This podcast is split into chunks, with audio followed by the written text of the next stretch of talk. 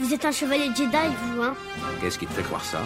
Le sabre laser à votre ceinture. Il y a que les Jedi qui en ont des armes comme celle-là. L'arme noble d'une époque civilisée. Tu penses à la prophétie de celui qui apportera l'équilibre à la force? Tu penses qu'il peut s'agir de ce garçon? La force? Oui, la force qui donne au chevalier Jedi son pouvoir. C'est une sorte de fluide créé par tout être vivant, une énergie qui nous entoure et nous pénètre et qui maintient la galaxie en un tout unique. La peur est le chemin du côté obscur. La peur mène à la colère, la colère mène à la haine, la haine mène à la souffrance. Pendant des centaines de générations, l'ordre Jedi a su défendre et garder la paix et la justice dans l'ancienne République. Bien avant les jours sombres et l'avènement de l'Empire. Enfin, nous nous ferons connaître des Jedi. Enfin, nous aurons notre revanche. Je sens monter ta colère. Je suis sans défense. Prends ton arme. Tu peux me terrasser avec toute la force de ta haine et tu auras terminé ton voyage vers le côté obscur. Qu'est-ce que je vais devenir maintenant? Le conseil m'a donné la permission de te former. Tu deviendras un Jedi. Je te le promets. Bonjour à tous, vous écoutez le 34e épisode du podcast Star Wars L'univers étendu. Je suis Gary Cover. Et je suis Durs. Aujourd'hui, nous allons parler des régions inconnues, donc de tout ce qu'il y a euh, dans les zones qu'on connaît pas.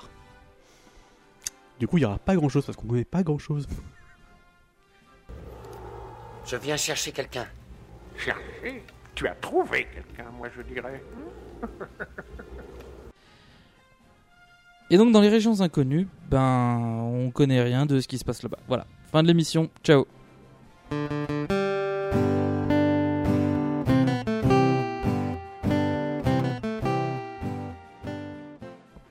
Bon, on connaît quand même d'autres trucs, alors on va vous les présenter.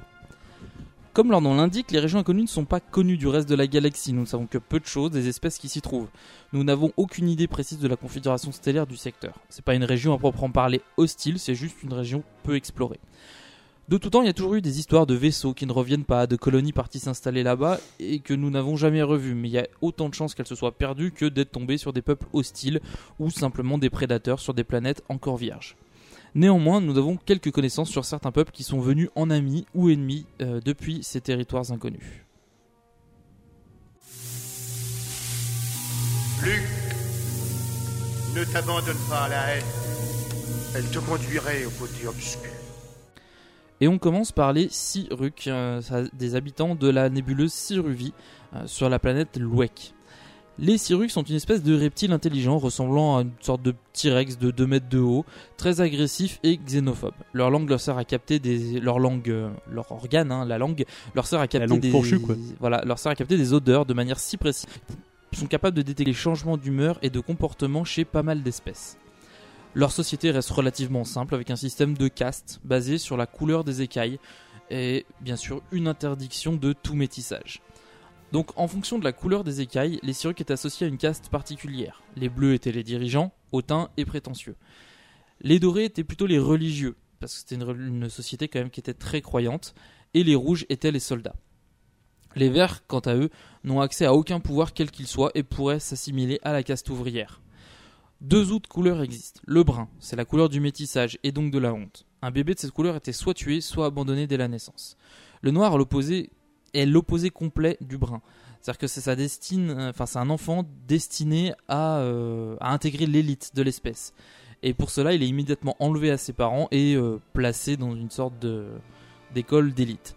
Cette couleur a longtemps été considérée comme un mythe et la caste noire n'avait d'existence réelle car on ne connaît pas son origine. Est-ce une anomalie génétique ou une manipulation génétique? Mais du coup, euh, ils naissent dans des œufs? Euh, Il me semble que oui. Et C'est une race reptilienne. c'est ça, je, je crois qu'ils naissent dans des œufs, effectivement. Euh, J'ai pas de, y a pas vraiment de, de texte qui en parle. Je pense que dans la, on les retrouve dans Treva Bakura. Je pense qu'on doit avoir quelques informations là-dessus, mais j'ai pas, j'ai pas spécifié le, la chose. Je pense que c'est aussi une des raisons pour lesquelles en fait la caste noire a été euh, si facilement euh, écartée. Euh, C'est-à-dire qu'en fait personne pouvait témoigner de l'existence d'enfants nés- avec des écailles noires, si ce n'est éventuellement ceux qui étaient dans les couveuses, qui assistaient à l'éclosion des, euh, des enfants.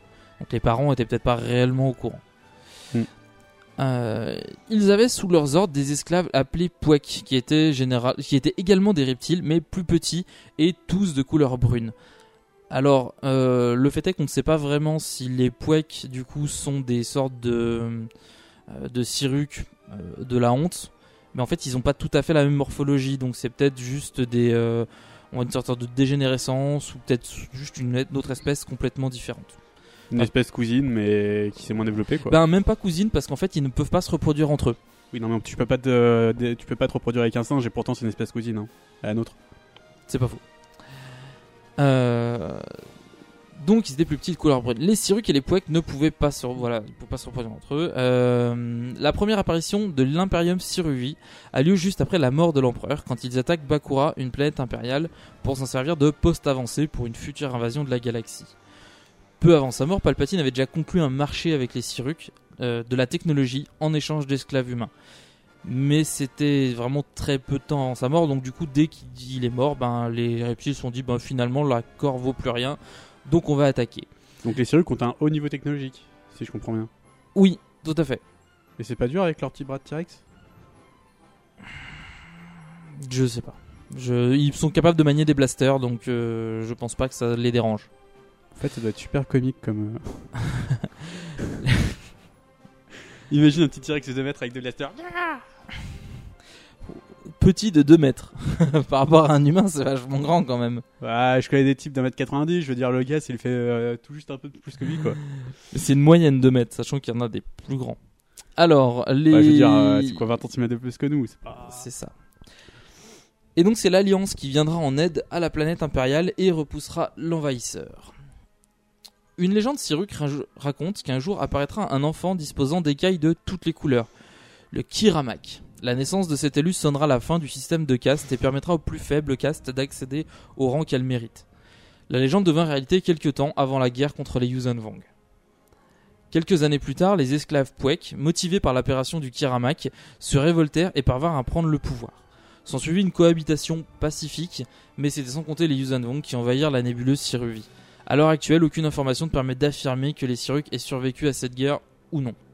C'est-à-dire qu'en fait, certaines sources indiquent qu'ils ont été exterminés jusqu'au dernier, et d'autres indiquent que apparemment il y a des, au moins quelques nids qui ont, euh, enfin quelques poches qui ont, qui ont survécu, euh, qui pourraient potentiellement relancer l'espèce. Mais entre Bakura et les Yuuzhan Vong, les Siruks très belliqueux ont eu le temps de se faire d'autres ennemis, dont les Chiss. À travers la force, d'autres choses, tu verras, d'autres lieux.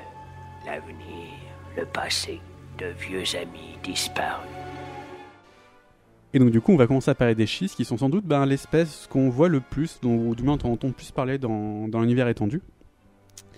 Euh, si les schistes ne sont apparus aux yeux de la galaxie que très récemment avec leur engagement euh, bah, dans la guerre contre les Yuuzhan Vong, plusieurs de leurs représentants furent euh, visibles durant les années précédentes. Ainsi, les Jedi eurent l'occasion de faire leur connaissance de, de faire connaissance de Severan Stran durant la guerre des clones et l'Alliance se confronta au grand admiral Thrawn. Alors, il faut noter que Severan Stan est un personnage qui a été introduit pour les besoins du jeu Galactic Battleground, qui en avait besoin puisque on mène la campagne des, euh, des clones. Et même si, enfin, faut quand même qu'on puisse gagner quelque chose, mais on peut pas non plus tuer Doku. Donc, ils ont créé un méchant de toutes pièces qui est donc Severan Stan. Et Qui est un euh, voilà pour la campagne de l'épisode 2. Euh, du coup, originaire de la planète Cilia dans les régions inconnues, les schistes se distinguent euh, par la peau bleue et leurs yeux rouges. Euh, en plus de cela, ils ont un corps plus résistant que celui de l'humain moyen. La société schiste euh, respectait de nombreuses règles et croyances. Leur base commune était le désir de créer une sorte d'utopie, une société parfaite.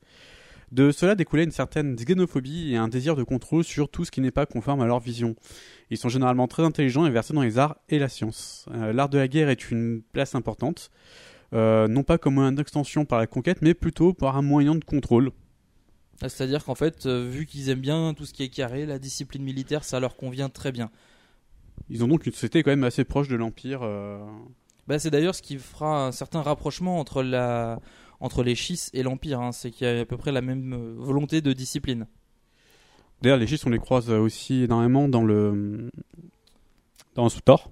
Ouais, mais alors par contre, j'ai trouvé Euh, aucune qui est une info classe impérieuse, euh. comment ça se fait qu'en fait les schistes étaient très présents dans The Old Republic, alors que pas du tout en réalité. C'est-à-dire que dans le jeu, ils ont dit, ben on va en faire une classe jouable qui est associée à l'Empire. il Bah, me parce qu'il fallait plusieurs races, oui, voilà, Voilà, c'est ça. mais il en fallait fait, sans doute coup, des races. débarquent un euh, peu comme ça, et ça c'est un peu une des incohérences de l'univers étendu de se dire que ben on connaît pas les schistes à l'époque de la République et on veut dire euh, sur la fin de l'ancienne République.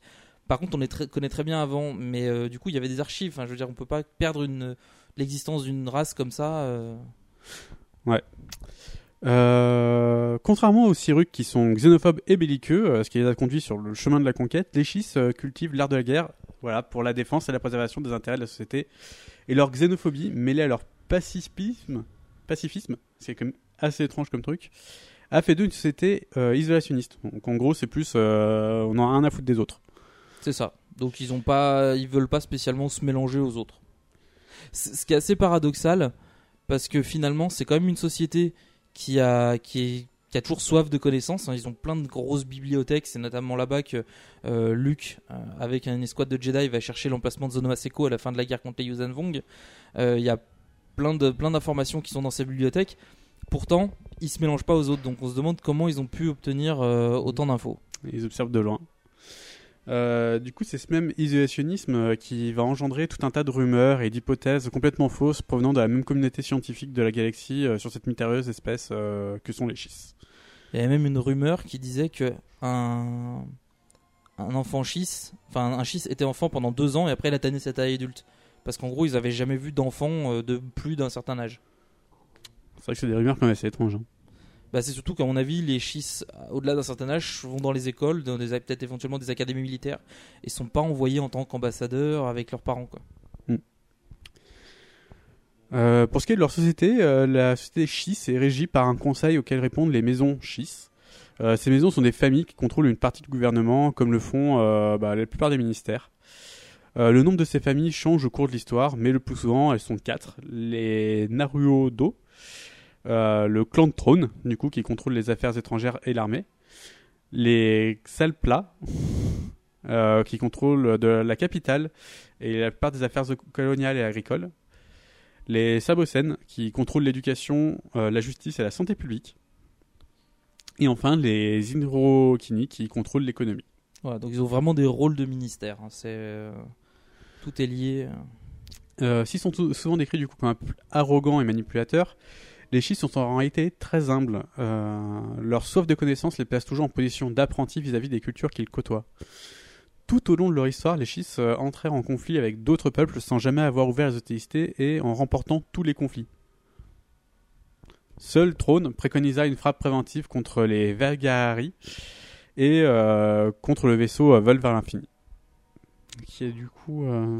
alors le vol vers l'infini, c'était justement un vaisseau qui avait été envoyé pour euh, pour explorer les régions euh, inconnues. Euh, qui a, il toute une histoire. Je pense que ça sera une histoire à part entière. hein. On en fera un des épisodes spécialement dédiés.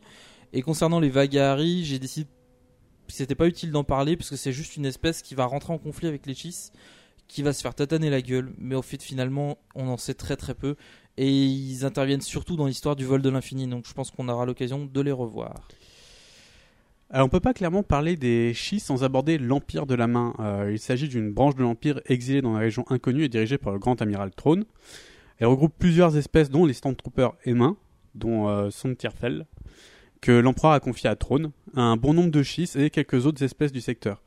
C'est vrai que l'Empire étant relativement euh, difficile à accepter les autres espèces, euh, c'est normal qu'il ait du coup con- confié à Throne bah, les espèces qu'il ne voulait pas voir euh, en tant qu'armée, euh, on va dire, plus régulière. Quoi. Throne a bénéficié du rôle de grand amiral parce qu'il a sauvé Palpatine, donc il était obligé de le remercier.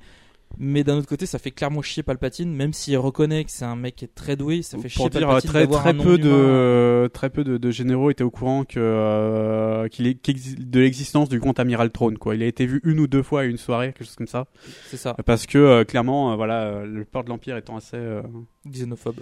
voilà. Il y a plein de trucs xénophobes en fait dans Mais c'est ça, c'est effectivement, euh, c'est ce que je me disais à l'instant, c'est toutes les espèces de toute façon qu'on va croiser, les quatre, les trois euh, clans, ça sera que du xénophobe. Donc, euh, Euh, durant la période de la guerre civile où l'Alliance affronta l'Empire, euh, Throne vaquait à ses occupations et érigeait une sorte d'empire secondaire dans les régions inconnues, libérant des mondes de prédateurs pour les rallier à sa cause ou limitant l'impact de certaines espèces comme les Kilik. Euh, puis l'Empire de la Main cessa d'exister. On ne sait pas vraiment ce qui s'est passé, euh, s'il a été vaincu ou s'il est simplement rallié à l'Empire Schiss, euh, du fait du nombre important de Schiss le composant. Euh, le premier affrontement avec les Yuuzhan a eu lieu en 27 avant la bataille de Yavin, euh, ce qui fait du coup euh, très tôt. À cette époque, la flotte Schiss a eu beaucoup de mal à se défaire de la petite équipe de Yuuzhan Cet affrontement douloureux pour les Schiss les fit sortir de leur isolationnisme quand les Yuuzhan revinrent après 50 ans d'absence. L'armada était beaucoup plus importante. Euh, les Schiss ont vite compris qu'ils allaient avoir besoin d'alliés et se joignirent aux forces ben, de l'Empire et de la Nouvelle République. Et euh, ben, Bah, parce qu'en fait, c'est une petite flotte Schiss qui a eu du mal contre genre une petite escouade de Yuuzhan Vong. Donc ils, en ont, ils ont gagné, mais ils en ont tellement chié que ils se sont dit non, s'ils viennent à plus nombreux, il faudra qu'on fasse quelque chose là. Et ils ont été obligés du coup de se rallier. euh. Mm. Mais c'est vrai que les Schiss sont assez particuliers parce qu'ils ont un niveau technologique euh, bah, qui est le même que celui de l'Empire ou de. Oui, parce qu'ils ont beaucoup de technologies qui sont issues de l'Empire en fait. Voilà, c'est ça. Donc c'est. de, euh, de leur armée avec le fait qu'ils aient assimilé ou récupéré. Enfin, on sait qu'ils ont récupéré l'Empire de la main. On ne sait pas si c'est suite à une victoire, donc du coup une simple assimilation. Mais ils ont notamment ces fameux euh, les, les griffes en fait, ces chasseurs taille euh, qui sont c'est des intercepteurs, mais avec les ailes plutôt que d'être recourbées vers l'intérieur, elles sont regroupées vers l'extérieur. Et il y en a trois, ce qu'on appelle des griffes. Et ce sont des chasseurs qui sont très puissants. Et mais c'est hérité de la technologie de l'Empire. Pas nous suivre, ce serait de la folie. Vous n'avez pas besoin de faire ça pour m'impressionner Capitaine, les chances de traverser un champ d'astéroïdes avec succès sont approximativement de 1 sur 3720. C'est moi et les probabilités. Et donc troisième et dernier euh, peuple sont les sorciers de Rand. Alors c'est un groupe assez mystérieux puisque c'est pas vraiment un peuple ou une espèce à part entière, c'est composé de plusieurs espèces mais ils partagent tous une vision très particulière de la vie qui s'assimile à l'entropie, vision selon laquelle tout est voué à la destruction et à la mort.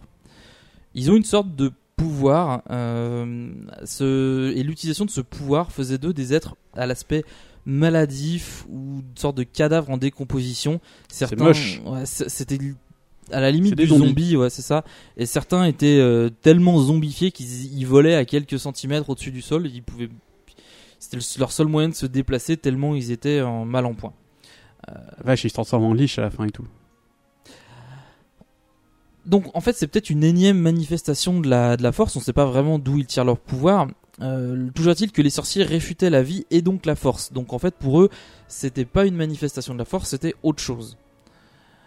Le seul sorcier qui se manifesta dans les territoires inconnus était un ancien directeur des renseignements impériaux qui, euh, on ne sait pas trop comment, rejoint euh, le, donc le- le- les sorciers de Rand euh, à un moment donné après la bataille de Yavin. Et euh, il revient avec pour but d'attaquer la Nouvelle République. Il envoyait notamment des, euh, ce qu'on appelle des pawns. Alors les pawns, c'est des sortes de marionnettes contrôlées à distance par les sorciers. C'est un, un zombie qui contrôle un zombie, quoi. C'est enfin, un truc un peu bizarre. C'est une liche. Voilà. Et il fut donc il fut stoppé par Luc. Voilà. C'est à peu près tout aujourd'hui ce qu'on sait sur les, euh, les sorciers de Rand, dans la mesure où il n'y en a qu'un seul qui se soit vraiment manifesté dans les régions connues. Euh, on sait à peu près d'où ils viennent. On- par contre, pour les localiser, euh, bah, bonne chance. Parce que déjà, il n'y a pas de carte stellaire des régions inconnues.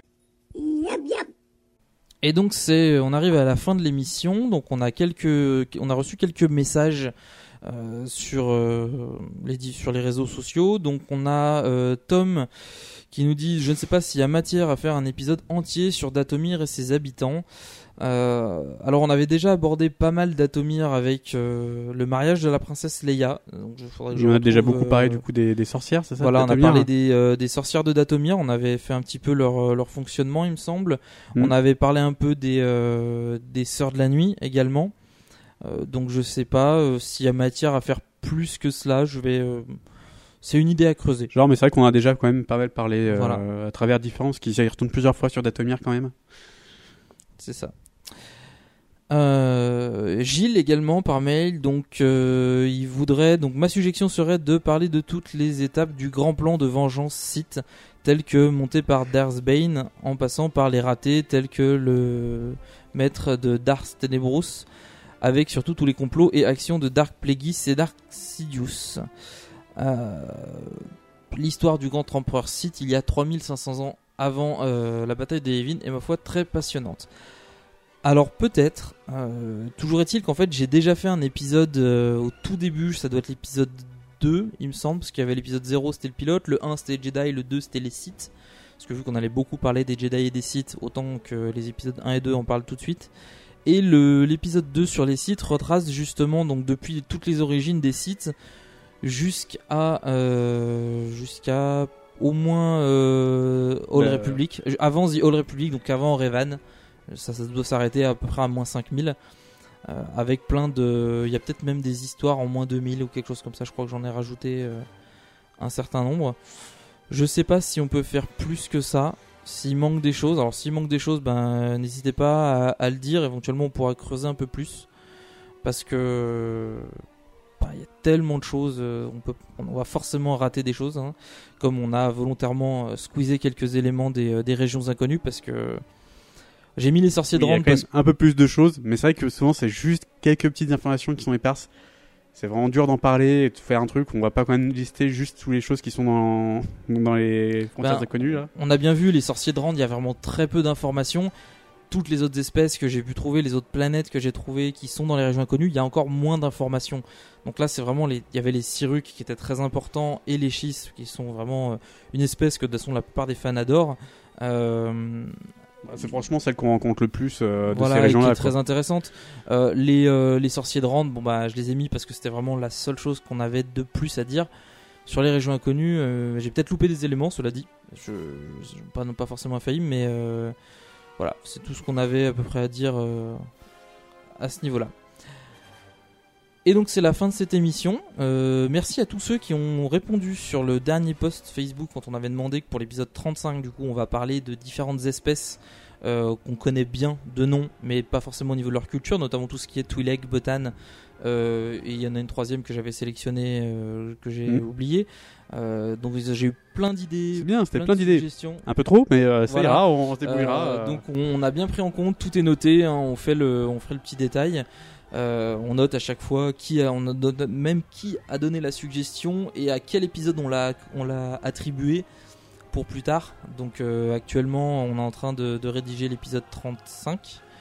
Euh, l'épisode 36, le thème est déjà prévu. Il y aura peut-être quelques variations, donc j'en dis pas plus pour le moment. Mais ça tournera probablement autour des événements sportifs de l'univers étendu. Et puis pour la suite, on verra. On a encore plein d'idées, donc euh, on pourra faire plusieurs émissions. Voilà. Merci à tous de nous avoir écoutés. Bonne journée, bonne soirée. Et à la prochaine. Ciao Au revoir.